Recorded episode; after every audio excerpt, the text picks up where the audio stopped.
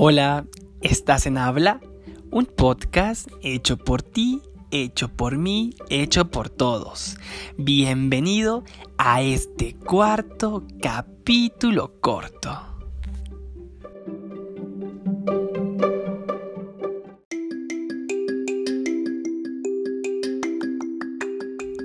Antes de iniciar, quiero agradecerte por haber escuchado los tres capítulos cortos pasados. Te recuerdo que el primero fue racismo, clasismo, después hablamos de sororidad, después de micromachismos y ahora este tema nuevo.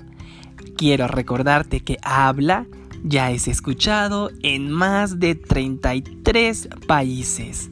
Muchísimas gracias.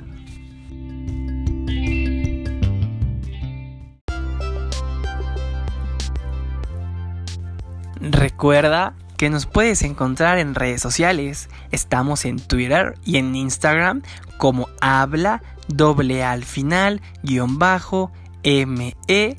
Asimismo nos puedes encontrar en Facebook como habla H mayúscula guion bajo ME. Haznos llegar tus comentarios y disfruta este capítulo nuevo.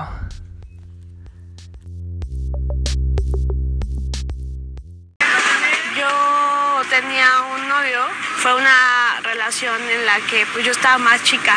En una de esas idas, bajadas, tronadas, me propuso hacer un video sexual con voluntad, con consentimiento. Yo quería que me operaran la cara o que me mandaran a otro país o, morirme. Fui corriendo a, ver, a abrazarla en sus piernas y le pedí perdón porque una se siente culpable. Me levantó la barbilla y me dijo mi mamá, a ver, no hija, todas, todas y todos cogemos. Así me dijo, con esa palabra. La diferencia es que a ti te ven coger, mi amor. Te hace una criminal. Me dijo, no, mi vida, no pasa nada. Y a ver tu video, digo, como prueba de delito, vi cómo lo veían delante de mí. Con esa cara de morbo, de risa que nunca se me va a olvidar. Y lo que dijeron fue, pues, híjole, eh, ¿Te violó? Híjole, no. Si fueras menor de edad, sería pornografía infantil. Pero como eres mayor de edad, en ese momento levanta el código de Puebla y dice, mira, no hay delito. Te dejamos con la entrevista importante de este capítulo corto, la cual será llevada por una experta en el tema. Te invitamos a escucharla y gracias por estar con nosotros tenemos a la maestra Aida del Carmen. Ella es maestra y abogada, catedrática de la División de Estudios de Posgrado en la Universidad Nacional Autónoma de México, eh, pues en la rama de la licenciatura en Derecho. Hola maestra Aida, ¿cómo está? Muy bien, Misael, ¿y tú? Encantada de estar en este espacio. Bien, gracias. La verdad es que estoy muy emocionado por su participación, ya que eh, la, la, la, eh, sigo su, su, trayectoria, entonces sabemos que está, está muy preparada para hablar de este tipo de temas y pues muchas gracias por aceptarlo. Ay, qué amable. No, pues muchas gracias a ti, Misal, por el espacio y a todo nuestro público que nos escucha, que están interesados, les agradecemos que nos dediquen estos minutos. Sí, y es muy importante ya que, bueno, en Habla, que es el nombre de, de este podcast, pues tratamos temas siempre, pues muy relevantes y que obviamente a todo mundo nos puede pasar lo que vamos a, comentar más adelante y para que tengan herramientas y sepan qué se puede hacer en estos casos que a veces pues la, las personas no saben cómo actuar porque da mucha pena, pero pues no, no están solas, ¿no? Exacto, sí, esperamos de verdad, como tú dices, que esto sea de utilidad para las personas que han sufrido esto, que lo están sufriendo y, y puedan encontrar ayuda. Sí, claro, ayuda. Y, aquí, obviamente, quien nos quiere escribir, ahí estamos disponibles para, para poderlas ayudar en este tema. Y bueno, maestra, empezamos con la primera pregunta, ¿le parece? Claro que sí. Y maestra, bueno, eh, obviamente el tema ya, ya lo vieron porque está el título en el capítulo, es violencia digital. Y bueno, maestra, eh, ¿qué es violencia digital? ¿Nos podría explicar, por favor? Claro que sí. La violencia digital eh, se va a, llevar a cabo a través de diferentes conductas que eh, eh, lo vamos a encontrar en la legislación como videograbar, audiograbar, fotografiar, filmar, elaborar imágenes, audios o videos, ya sea reales o simulados, con contenido sexual íntimo, eso es muy importante, debe, ser contenido sexual íntimo de una persona sin su consentimiento o que mediante algún engaño, muchas veces lo que sucede es que los novios o, el novio manda pues eh, imágenes íntimas y, lo hace pero en atención a la persona por la relación que hay con esta, no sabe que no lo está haciendo para que lo, exhiban públicamente. Entonces, eh, cualquiera de estas acciones, eh, también como exponer, distribuir, comerciar, transmitir, eh, ofertar, intercambiar o compartir imágenes de audios y videos con contenido sexual de una persona, pues todo eso es violencia digital que lo hemos encontrado luego en redes sociales o que los chicos también lo quise actualizar porque luego los chicos ya manejan otro lenguaje, eh, eh, que le dicen el ciberbullying, acosar a alguien por sus imágenes, burlarse, el sexting, que, que este, muchas veces también se mandan imágenes eh, inapropiadas a otra persona para acusarla, o si se ha tenido acceso a imágenes íntimas o videos íntimos de la persona, se, los mandan como diciendo, mira, ya sé. Sí, claro, claro. Ve lo que tengo en manos, ¿no? Eh, este, el acoso sexual también que luego se, que también ese, ese sexting luego se convierte en grooming si son menores de edad que lo conocen así el, como el grooming, que es este acoso eh, este, y abuso sexual hacia los menores de edad a través de redes sociales, eh, y, el, eh, y otras como el chamming y el doxing, que es también estas burlas que le hacen a las personas pues, por su físico. O sea, en el caso de, de Olimpia, de Coral Olimpia, que vamos a, hablar un poco despuésito de ella, dice, pues yo pasé a ser la burla de la gordibuena por, por mi físico y por las imágenes que habían visto de mí. Entonces, eh, ahora sí que lo conocemos con todos estos conceptos a veces en el argot cotidiano, pero todo esto que les describí es violencia digital. Y tiene que ser, sí, resaltado que debe ser contenido sexual íntimo de la persona sin su consentimiento o a través de engaños. Ok, la verdad es muy amplio, la verdad, o sea, es muy amplia teoría, eh, toma muchos temas. Y creo que aquí una cosa que me pareció bastante interesante es que me parece que también mencionó sobre eh, un montaje, ¿verdad? También ese, se puede considerar como violencia. Sí. Muy bien, sí, porque muchas veces lo que hacen es recortar el rostro de, de, las mujeres y obtienen de, de, imágenes de pornográficas o videos pornográficos y las montan y las enciman y dicen que son ellas y muchas veces chantajean a muchas mujeres así. Eh, con, estos eh, videos. Entonces, por eso hay de, manera muy tajante el legislador dijo, eh, ya sea reales o simulados, lo cual me pareció muy, muy este, apropiado porque ya estamos viendo de todo con, toda la tecnología. Sí, claro, o sea, aparte a todos nos ha tocado ver eh, montajes donde de verdad no te percatas que es un montaje y dirías que es real la imagen, pero bueno, aquí pues también lo manejan. Y pues la verdad es, es, muy amplio, muy amplio. Y pues eh, como usted dice, profesora, también coincido en la, idea de que fue muy acertado del legislador incluir también esta, esta, parte que no es real, pero afecta a la persona al final. Exactamente, porque estamos al final del día que eso lo voy a retomar al rato para no sobrecargar tanto, pero estamos afectando el derecho al honor, el derecho a la intimidad, el derecho a la vida privada y el derecho a la imagen de una persona, que no son poca cosa eh, y es una afectación psíquica la que podemos hacer en, la persona. Sí, claro, o sea, creo que las personas que alguna vez han difundido cualquier material íntimo, creo que no se percatan de en todo lo que pueden incurrir, más allá de lo legal, ¿no? En lo psíquico de la persona es muy, muy, muy negativo este tipo de amenazas de material. Y bueno, eh, maestra, eh, la siguiente pregunta, eh, una duda creo que es, creo que todos nos podemos preguntar, si solo aplica de violencia digital para mujeres nada más. No, el legislador, de hecho, cuando lo hace en el tipo penal, que más adelante este, veremos el fundamento, dice cualquier persona, ah, cualquier persona que, que sea audiograbada, videograbada sin su consentimiento y ya empieza a explicar pero el tipo penal se refiere a cualquier persona. Claro, es muy importante porque creo que la mayoría de las personas estamos o podríamos pensar que solo va aplicado para mujeres. Son las más afectadas, ¿no? En este tema a veces. Sí, de hecho, eh, en la Ley General de Acceso a una Vida Libre de Violencia para las Mujeres, sí se, se, eh, se, tipifica o se estipula como otro tipo de violencia hacia la mujer. Pero en el Código Penal eh, de, aquí de la Ciudad de México y, de los otros que son 18 estados los que tienen esta legislación, hablan de cualquier persona. Entonces, eh, ahora sí que víctima u ofendido puede ser independientemente del sexo, identidad de género u orientación sexual. Perfecto, entonces aquí lo segundo, el segundo punto rescatable de esta pregunta, de esta respuesta, es que cualquier persona puede eh, eh, manifestar obviamente su descontento, descontento y poder emprender alguna acción legal. Y bueno, con, con, con, la pregunta siguiente, eh, ¿cuál es el proceso a seguir desde que una persona, hombre o mujer, eh, recibe la, la, primera amenaza sobre la posible divulgación de contenido íntimo. Sí. Yo eh, aconsejaría antes de meternos con el proceso penal que lo primero es eh, tomen pruebas.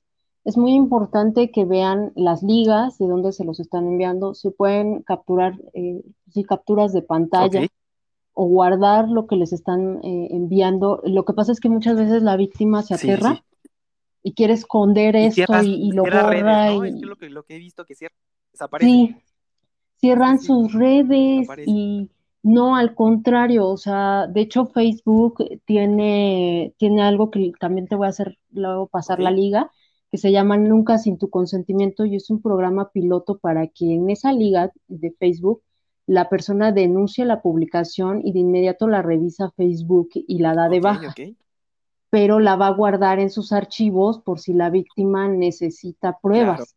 Sin embargo, ya no va a permitir que los demás la vean. Entonces es muy importante que, aunque sea, pues es algo sumamente embarazoso, eh, ni modo, pero de tripas corazón y hacerse de las ligas, eh, guardar los videos, las fotografías en el celular o en un archivo que se tenga, pues para tener este reservorio de la famosa prueba digital, porque como es una violencia que se da en redes sociales y en estos medios digitales, entonces tenemos que eh, tener en cuenta que la prueba va a ser digital, entonces todas las conversaciones, eh, chats que hayan habido, todo eso nos va a servir de prueba para sustentar eh, lo que le está pasando a la persona. Claro, aquí igual, sí, súper rescatable este, este punto de, obviamente, aunque sea muy doloroso, muy triste, traumante, pues no, redes y guarden de donde quiera que les llegue el link, la, el, sí, donde quiera que sepan que está publicada este material, pues tomar y la fuente y todo, ¿verdad? Precisamente para,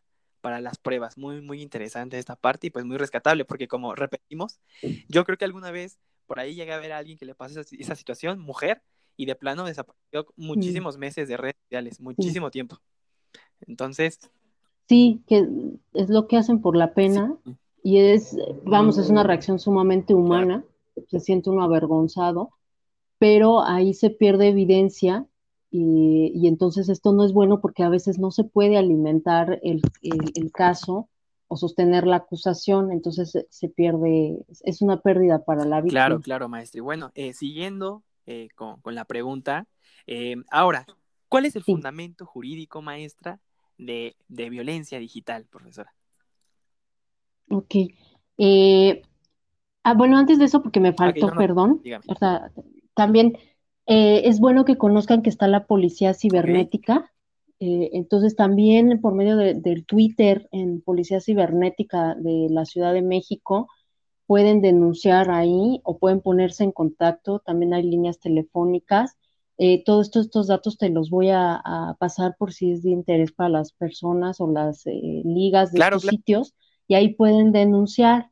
Y eh, el, proceso es por querella, es decir, que tienen que denunciar a fuerza la, la víctima u ofendido, si no, no se inicia la carpeta de investigación, se recolectan las pruebas, o sea, es todo como, como una sustanciación de un delito normal, eh, y hasta llegar a juicio, ¿no? Con todas las etapas que hay en el sistema penal acusatorio actual.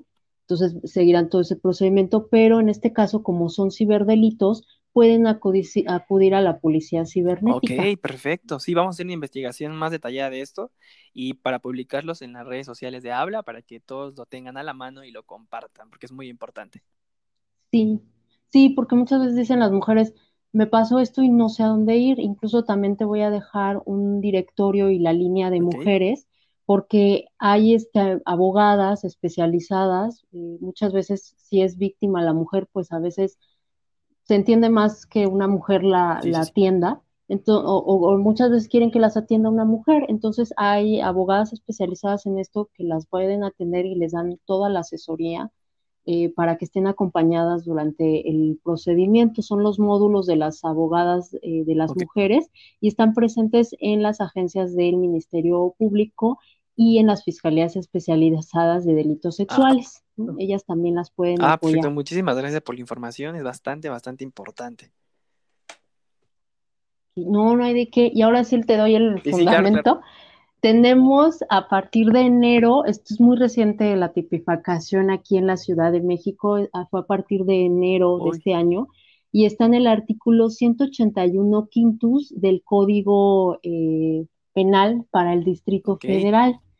También lo van a encontrar en el artículo séptimo, fracción décima, de la Ley de Acceso de las Mujeres a una Vida Libre de Violencia de la Ciudad de México. Y eh, esto también, solamente son 18 estados los que tipifican el delito. Voy a mencionarlo si me permites para que nuestro público esté informado. Eh, es la Ciudad de México, Puebla, Yucatán, Oaxaca, Nuevo León, Querétaro, Baja California, eh, Aguascalientes, Estado de México, Guerrero, Coahuila, Chiapas, Zacatecas, Veracruz, Guanajuato, Tlaxcala, Durango y Baja California Sur. Solamente estos 18 estados cuentan con eh, eh, esta legislación. Bastantes, ¿no? O sea, la verdad ya casi es la mayoría del país. Bueno. Ya, casi, qué bueno. Ojalá se lograra una ley también este, general eh, o, alguna este, declaratoria para que se unifiquen los códigos en, esto, porque es un delito que está creciendo y necesitamos darle cobertura a los demás ciudadanos. Sí, claro, es súper, súper importante porque obviamente cada día la tecnología nos sorprende más. sí, caray. Sí, bueno, maestra, ¿e-, ¿es todo sobre el fundamento legal, maestra? Ah, perfecto. Sí. Y bueno, maestra, ahora sí, como lo más importante, bueno, todo es importante, pero aquí lo más relevante, las personas que incurren en este delito ya tipificado en estos 18 estados, eh, ¿a qué pueden ser acreedores? ¿Cuál es la pena en la que pueden este, caer estas personas que, divulgan este contenido? Ok, sí, es, son la pena aquí en la Ciudad de México y más o menos está igual en los demás estados, es de cuatro a seis años de prisión. Y la multa, eh, pues ahí la ley nos habla de 500 a 1000 unidades de la medida media y actualizada, que equivaldría más o menos a, dentro de unos 43 mil a 84 mil pesos de multa. Ok. Y, vamos a tener agravantes, que esto también es muy importante que, el legislador lo hiciera, porque lo que estamos viendo es que eh, las personas abusan de este vínculo sentimental o íntimo que tienen con la persona y se valen de ello. Entonces, ahí muy pertinente el legislador puso agravantes a la mitad de esta pena, es decir, que podríamos llegar apenas hasta de nueve años de prisión. Si hay un vínculo de parentesco, si, si había relación de matrimonio, concubinato, sociedad de convivencia, eh, noviazgo, evidentemente, o cualquier tipo de relación sentimental. Si tienen el free, si eh, nada más la pasaron un rato, bueno, pero de todas maneras, si hubo este vínculo, esta relación, habrá agravante. Eh, si hay también una relación o cualquier relación de hecho, pero también si hay una relación docente, alumno, maestro, eh, también ¿no? en el ámbito educativo eh, o hay una relación laboral o de subordinación o superioridad, muchas veces estas personas chantajean por esta posición de superioridad. Entonces, estos también van a ser, eh, hay otras agravantes que ahorita te las comento, pero estos también son agravantes y es importante porque la pena se va a incrementar. Claro, la verdad es que muchas veces yo creo que las personas que lo escuchen, que obviamente tenemos público de todo, yo creo que ni siquiera se imaginan a cuántos años podrían, podría este, este, este, estar privado de la vida este, su, su agresor eh, digital. Sí, para que, sí, para también, y, que quien también por ahí tenga la ocurrencia de hacerlo, pues sepa quién se, a qué se atiene, porque se les hace una gracia y no, estamos exhibiendo a un ser humano su intimidad, entonces, pues sí, sí, por lo menos que se tiene que pagar con libertad o con esta multa que es bastante onerosa, ¿no? También, también este, otra agravante es que sea servidor público o sea funcionario de la, de la Secretaría de Seguridad. Otras agravantes son también para estos eh, grupos vulnerables, como las personas mayores, eh, personas con discapacidad, también luego se abusa de la persona con discapacidad porque no entiende eh, el alcance de lo que está sucediendo, personas en situación de calle, eh, afromexicanas o de identidad indígena, pues también si estas personas son víctimas de ello, se va a agravar. Wow, esta parte de, de, lo que comenta específicamente afromexicanos es muy, muy importante. Justamente en un capítulo pasado hablamos de, de la comunidad y la población afromexicana. Y pues qué importante, creo que son poco escuchado que en la legislación se tome en cuenta tal cual la figura afromexicanos, muy importante. Sí, ¿verdad? Sí, yo vi que tenías un programa de esto. Sí, sí y, luego lo contrasté con, la información y dije, bueno, ah, para que vean que si hay acciones afirmativas y que el legislador eh, eh, está incluyendo a, las personas afromexicanas, lo cual da gusto. Claro, sí, sí da gusto, porque precisamente la temática de ese capítulo fue eso, la tratar de visibilizar más a estos grupos vulnerables y minoritarios, porque realmente es que pues son muy poquitos, pero pues ahí están. Y ya eh, espero que lo escuchen y que luego nos pasen sus comentarios sobre el, sobre el tema de afromexicanos, que es muy, muy interesante también. sí. Y bueno, maestra, eh, ¿seguimos con las agravantes o ya son todas? Eh... Ay, me falta una, me falta una. Es que estoy aquí también siguiendo un poco la ley para que no, se me vaya. Otro agravante del delito es cuando el victimario amenace, o sea, si el victimario encima de todo amenaza con difundir, exponer, compartir, exhibir o reproducir las imágenes, videos o audios por cualquier medio, este, por cualquier multimedia, también se le va a grabar por encima haber amenazado a la persona. No, hombre, pues la verdad es que sí está, está muy... A ver, abogada, maestra, ¿alguna crítica sobre esto? Yo lo escucho muy completo y creo que sí está muy amplio, pero usted, ¿qué, qué le agregaría? ¿O qué piensa que le hace falta? Yo, yo lo veo bien. Eh, lo que, lo que sí veo es que hay un desconocimiento de claro, esto. Creo que ese es el problema. Eh, sí, y no hace, o sea, lo malo de los legisladores o de cuando se hace este acto legislativo es que lo hacen, pero no se le da difusión. Son pocas personas las que conocen la figura de violencia digital. Eh, otras, lo que también sucede mucho, y te lo digo porque yo doy, eh, yo imparto personas, y yo, bueno, esa materia sobre todo, y vemos ahí el derecho a la imagen eh, como acción para el daño moral, que también si quieren les platico, en vía civil también se puede alegar esto. y pedir ahí una indemnización económica, que yo creo esto les interesaría. Ahorita les comento un poco como cierre y eso eh, a lo que voy es el derecho a la propia imagen, a la vida privada, a la intimidad. Eh, esos derechos están regulados desde 1985 y se le tiene una legislación especial desde 2008 en la Ciudad de México. Pero cuando yo la veo en clase con abogados, y digo, ¿cómo será el público en general? Con abogados dicen, no, pues yo de plano pensé que esto no estaba legislado. Muchas personas eh, ahorita lo que vemos es, eh, a, mí como me cae gordo, perdóname la expresión, pero esto de tu crush del metro, y muchas veces sin el consentimiento de la persona, toman foto de ella y la reproducen en una red social. Y perdón, pero la persona tiene derecho a disponer de su imagen y tú le tendrías que preguntar si la puedes eh, reproducir así y que su imagen esté al acceso de cualquiera. Y a los chavos se les hace gracia subir la foto de un completo extraño y decir es que la subo porque me gustó, pero entonces le quitas su autonomía. Sí, perdón. Yo, alguna vez, alguna vez llegué a ver un grupo de eso de la Facultad de Derecho. Sí, sí, es lo que te iba a decir. También en la Facultad de Derecho lo tienen. Entonces, y en otros lugares lo, lo tienen eh, y no, o sea, lo normalizan completamente y muchas veces las personas no saben eh, que pueden decir y reivindicar su imagen y decir, no quiero que se exhiba así.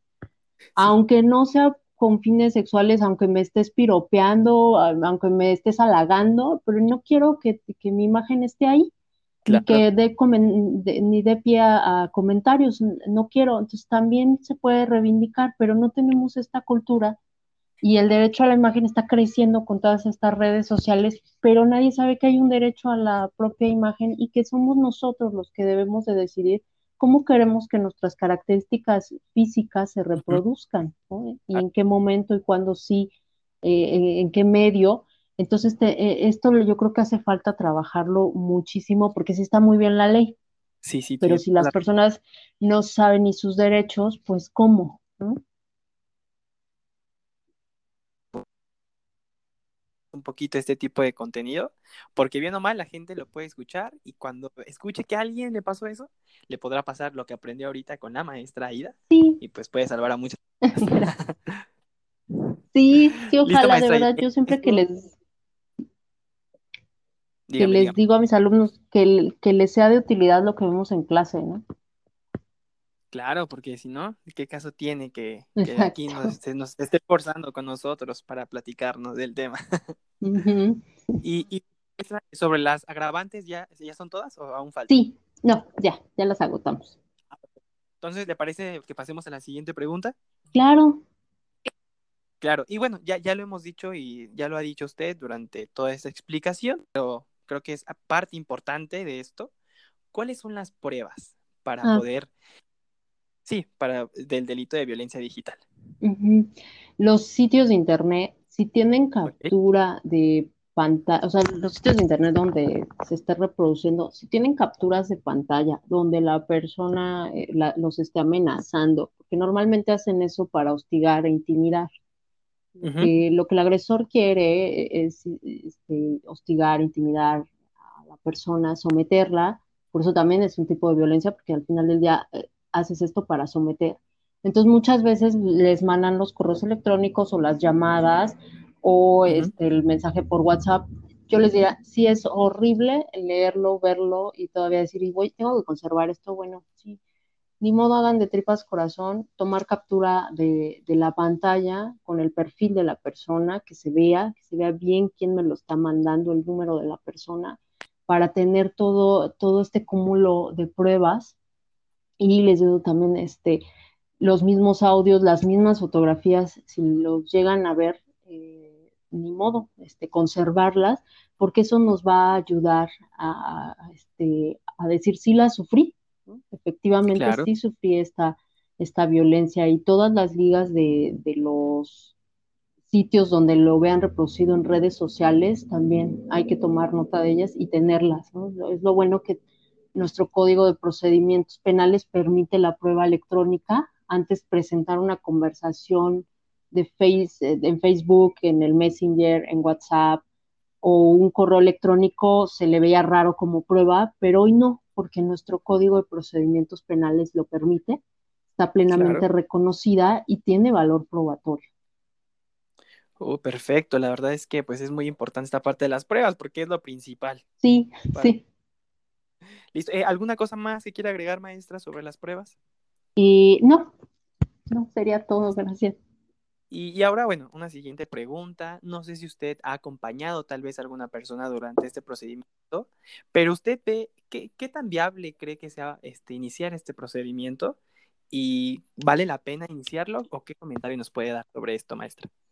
Yo les, yo recientemente acompañé a una de mis alumnas Afortunadamente logramos este, calmar y bloquear y, que esto se difuminara porque yo les voy a platicar un poco la experiencia, es una de mis tesistas y ella para tener un ingreso extra está, tiene, es modelo de lencería. Y sus compañeros de trabajo, para que vean qué bonitos ambientes de trabajo a veces tenemos, se dieron cuenta que ella trabajaba de esta manera y la empezaron a hostigar y le empezaron a mandar mensajes de donde ponían sus fotografías de mira, las descargamos, las tenemos y vamos a decir en el en, donde estás trabajando lo que lo que haces. Ok. Y, entonces le empezaron a hacer esto y ella me, llamó. Eh, y yo lo que dije es, a ver, eh, júntate todas las pruebas, ve quién te está haciendo esto, toma nombres y vamos a, ir ¿no? a denunciarlo. Y también eh, en donde ella trabaja hay un, órgano de control interno de violencia de género. Entonces recurrimos ahí y la verdad es que nos atendieron eh, muy bien, a ella la atendieron muy bien. Eh, logró que regañaran y, que fueran severos con estas personas. Uno de ellos era compañero directo de ella y lo removieron para que ella ya no lo estuviera viendo. Eh, lo cambiaron de área porque dijeron, pues, ¿cómo puede estar viendo y conviviendo con este hombre que la estaba intentando agredir o humillar? Entonces, nos atendieron muy bien en la comisión de género interna, de violencia de género, y gracias a ello no pasó a materia penal, pero yo le dije a, ella que tenía todas las posibilidades en materia penal por la evidencia que tenía y que incluso si, si quería llevarlo eh, a que le pagaran un daño moral, podríamos hacerlo, porque ellos lo que estaban amenazando era que le iban a decir al jefe y que el jefe ya no la iba a querer y la iban a despedir. Entonces yo le dije, y nada más el jefe te despide por esto y también a él lo demandamos por daño moral, porque te, impediría eh, una ganancia y te haría parte esta humillación y afectaría tu derecho al honor. Entonces, tenemos las armas, eh, qué bueno que ella me lo comunicó y, y pudimos hacer algo por ella. Entonces, yo creo que sí se puede lograr, sí vale la pena que lo hagamos. Eh, otra reflexión, no, no, no me gusta seguirme hablando yo, Misal, pero una no, no, sí, otra reflexión, a mí me gusta dialogar, pero otra reflexión es, eh, si saben un poco la historia de por qué tenemos este tipo penal reconocido, pues es por eh, esta chica que es muy famosa, que es Coral Olimpia Melo. Ella es de Puebla y ella a los 18 años le manda el video íntimo al novio porque el novio se lo pide y ella, pues confiando en el, en el novio, se lo manda. Y el novio, bien lindo, se lo pasa a todos sus cuates por medio de grupos de WhatsApp y en redes sociales. Entonces, eh, ella eh, se entera de todo esto, las personas la empiezan a acosar, la empiezan a despreciar, porque encima, ¿no? O sea, revictimizamos eh, la acosan compañeros, pasan a, a la gordibuena, ¿no? ya, ya ni la identifican con un nombre, sino como un apodo. Qué penoso que, cómo se instrumentaliza a, una mujer y a su cuerpo.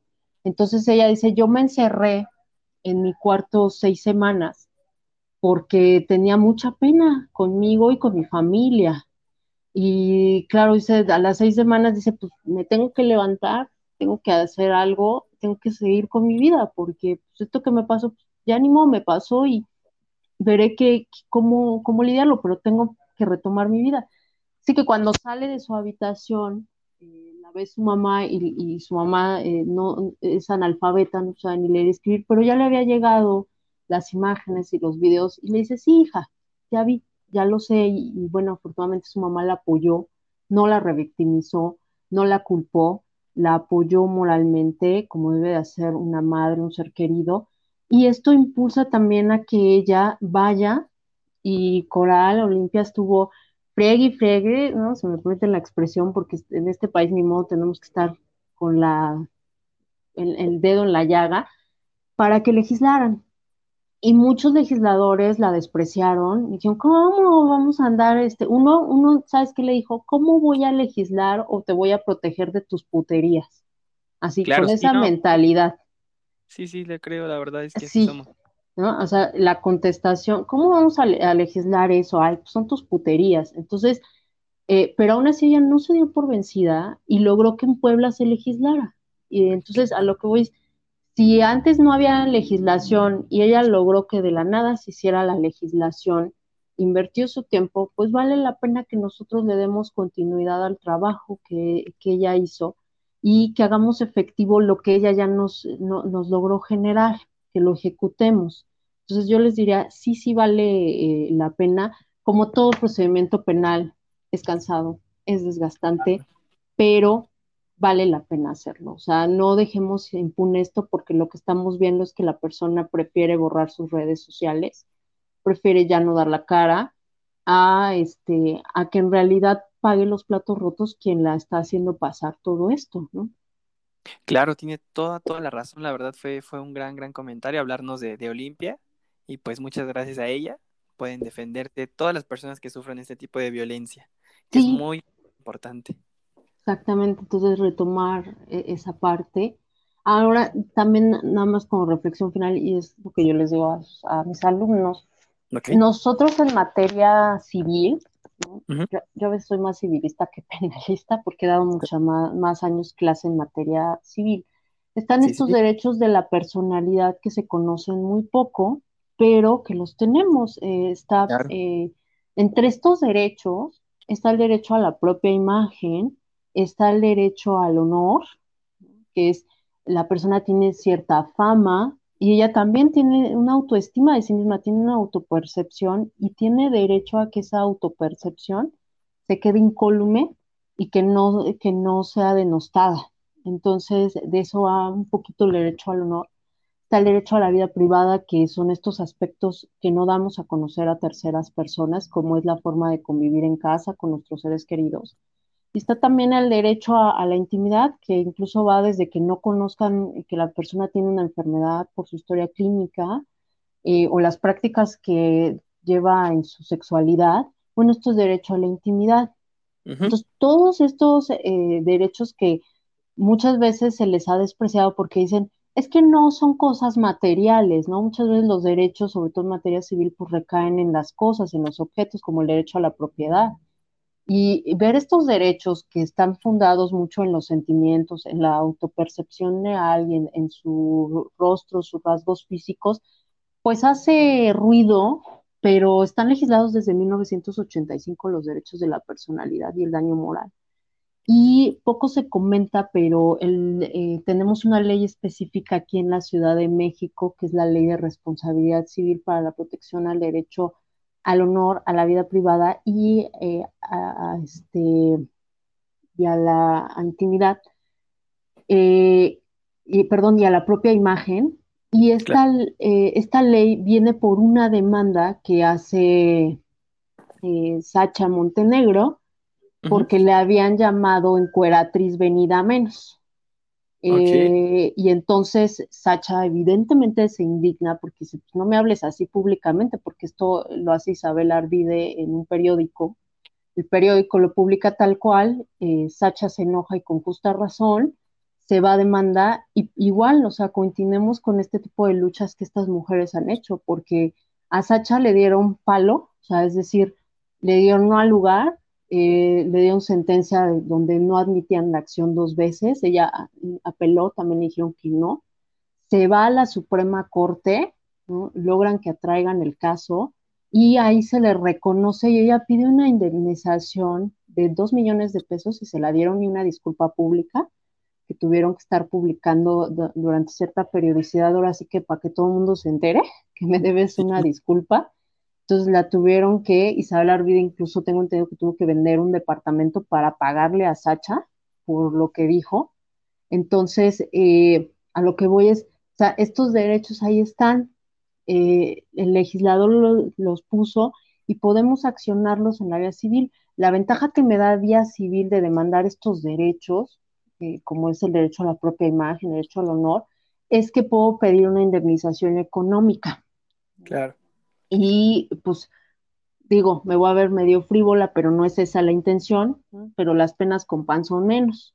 Entonces, por lo menos que se meta la mano al bolsillo, ya que está, no está haciendo ninguna gracia a la persona y pague, ¿no? Entonces también hay este, hay e, e, este resquicio, hay este espacio en, en, lo legal, en lo civil, también, ¿no? Aunque, aunque digamos, a lo mejor hizo un fotomontaje la persona o me exhibió de otra manera en un meme, pero no es de contenido íntimo sexual, pero pues aún así me incidió en mi autoestima. Ah, bueno, pues tenemos también esta vía para que aprendan a respetar el uso de tu imagen y te pidan permiso eh, sobre tu imagen, porque también es algo tuyo y lo tienen que respetar. Sí, tiene toda la razón, como usted dijo al inicio de, este, de este último comentario. son derechos que se legislan, pero pues son poco conocidos y pues hay que darle publicidad y que, se puede lograr y se puede lograr bastante. Sí, se puede lograr bastante, ¿verdad? En cada estado, eh, yo lo que les puedo decir de estos derechos de la personalidad, en cada estado están legislados en los códigos civiles si los quieren encontrar. Busquen el código civil de cada estado los verán. La mayoría, Sinaloa, Coahuila han hecho trabajos extraordinarios. Oaxaca está muy escueto, pero sí los tienen reconocidos. Entonces ahí están. Lo que pasa es que no los conocemos muchas veces cuando hablo yo de este tema en clase. Mis alumnos que ya son licenciados en Derecho, porque doy en posgrado esta materia, ya son licenciados en Derecho, me dicen, no, pues yo nunca nadie me los mencionó. Eh, ahora entiendo. Entonces, tienen acción de daño moral ahí y podemos también hacer algo. El chiste es hacer cultura y que no se quede esto impune, que realmente haya una sanción, un regaño, que por lo menos tenga que dar la cara y disculparse por, porque no debemos de hacer esto con las personas. Son seres humanos, tienen sentimientos, tienen una familia, tienen una imagen eh, con su, círculo de amigos y no es justo que lo, vengamos a estropear. Sí, claro, tiene, tiene toda la razón, maestra, súper, súper importante. ¿Y algún comentario, maestra, con el que quiera eh, eh, cerrar su participación? Pues eh, yo sí les diría también, digo, lo que quiero, no quiero verme aquí mujegata, no para nada, pero también yo creo que últimamente no tenemos una cultura de respeto a nuestro cuerpo. Claro. Nuestro cuerpo, la verdad es que lo deberíamos de considerar sagrado porque en él habito yo, mi persona, me sirve para muchas cosas, mi cuerpo. Eh, también tenemos este derecho que de poco se habla, que es el derecho a la disposición del cuerpo, que va desde donar órganos hasta el que yo me pueda tatuar y muchas otras cosas. En el aborto también se ve esto de la disposición al cuerpo. Pero tratar bien a nuestro cuerpo y disponer de nuestra imagen es algo muy íntimo sobre todo eh, este, imágenes íntimas, yo les recomendaría no confíen en cualquier persona y, y, también por esa sacralidad de su cuerpo, verlo como algo sagrado realmente, decir, pues no, que no cualquiera tenga acceso a mi cuerpo, ni a imágenes de mi cuerpo. Entonces Yo, yo les diría esto no por ser mujigata, sino por realmente darle un, un respeto reverencial al cuerpo que poco se habla, pero sí deberíamos de decirlo, es así. De ahí viene el derecho a la integridad del, cuerpo, a la integridad física y psíquica, pues viene de, concebir el cuerpo como donde está eh, residiendo la persona, su identidad, y por eso merece que lo respetemos. Entonces, esa recomendación les daría yo. Y la otra es, bueno, ya pasó, eh, confiaste en una persona que pues pasa, nos pasa a todos, ¿no? Eh, ya pasó, no te avergüences, tú no tienes la culpa, el que está haciendo mal es la persona, no te avergüences. Y ahora sí que en vez de estarte lamiendo las heridas, ve, toma cartas en el asunto, denuncia, ¿no? Exhíbelo, tú, si te está exhibiendo también exhíbelo en el trabajo.